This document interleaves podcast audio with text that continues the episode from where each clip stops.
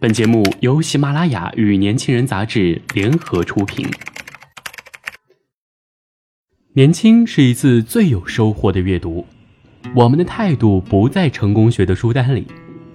年轻人，年轻人 FM，让你杀死那个无聊的自己。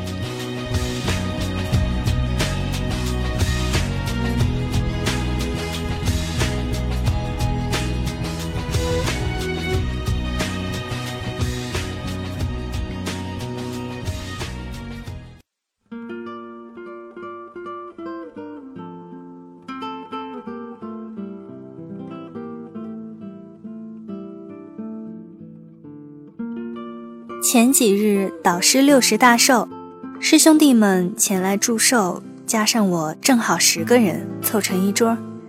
席间，大家先是互道寒暄，彼此了解一下工作情况，接着又聊到了家庭和孩子。最长的师兄 Z 大我八届，现在已经是一个设计院的副院长了。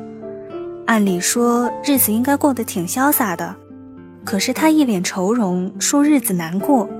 我们不解，他解释道：“他小孩快六岁了，马上要升小学，为了能让他读上条件很好的学校，年前他一狠心，在那所小学附近的楼盘买了套价格颇贵的房子。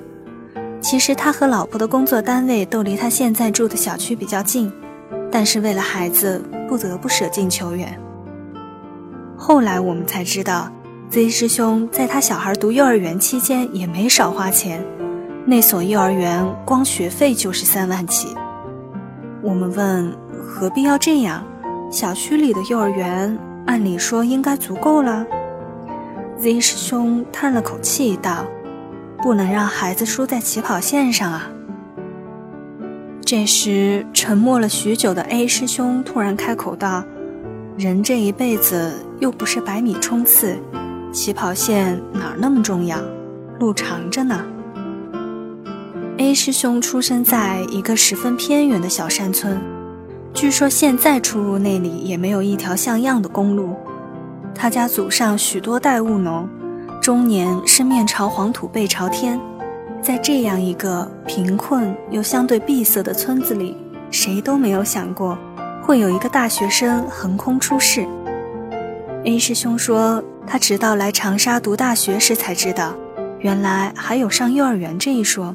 在他们那儿，顶多就是读一年学前班就直升一年级，而且那学前班也是可上可不上的。在城里，小孩子上幼儿园接受双语教育或者特长培训的时候，他们还在那儿玩泥巴、堆石子儿呢。他的小学老师是个全才，从一年级将他们一直带到六年级，并且兼任所有课程的任课老师。不过说所有，其实也只有四门课：语文、数学、自然和思想品德。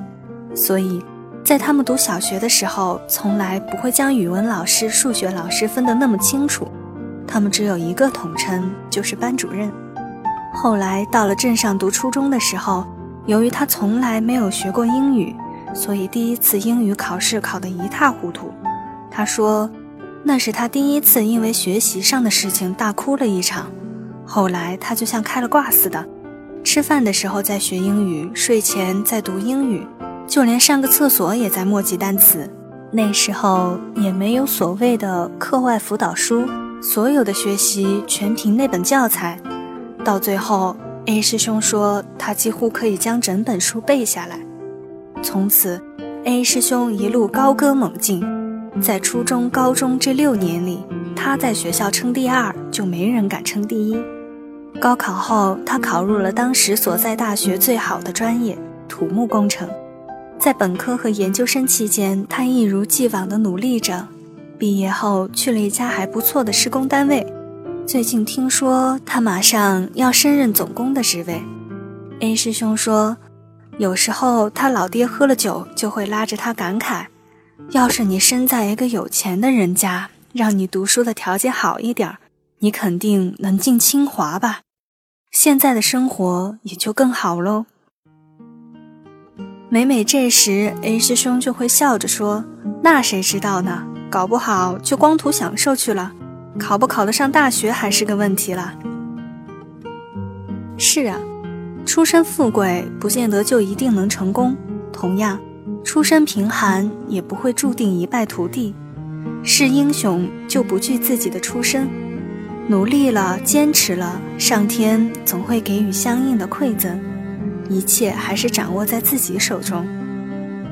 偶尔听到有人抱怨，我家里就这条件，要钱没钱，要关系没关系，我能怎么办？可是，谁说家庭条件不好，输在了起跑线上，就可以心安理得的一路输下去呢？遇到不顺和失败，就将所有的原因都归结于家庭背景，别那么天真好吗？都是成年人了。要知道，起跑线输了，从来都不是中途不能发力的借口啊！要是自甘堕落，甭管起跑线多么靠前，亦是枉然。人的一生最终还是得自己走完的，靠强大的父母是能走得相对轻松一些，但同时也会在轻松中失去一些个人成长中的重要能力。我们从小就应该学会，现在所有的一切都是父母的。在艰难的时刻，父母可以帮你一把，但不能时时都指望着父母。我们想要的，最终还是必须由自己去争取。突然想到一个问题：不要让自己的孩子输在起跑线上，这句话到底谁用的最多？其实细细一想，无非两个行业：房地产和培训机构。再细细一想，感觉所有的原因就不言而喻了。人生就像一场马拉松，不可能所有的选手都站在同一条起跑线上，也不见得站在最前面的就一定能赢得比赛。我们选择不了出身，也选择不了阻碍我们前进路上的现实困境，但是我们可以选择前进的方式，是跑，是走。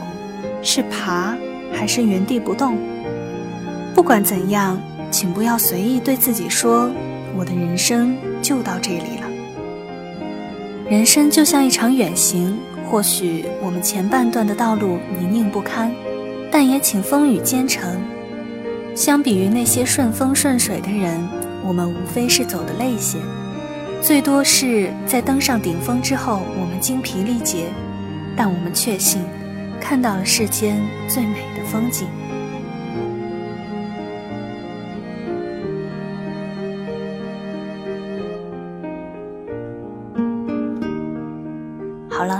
以上就是本期的年轻人阅读。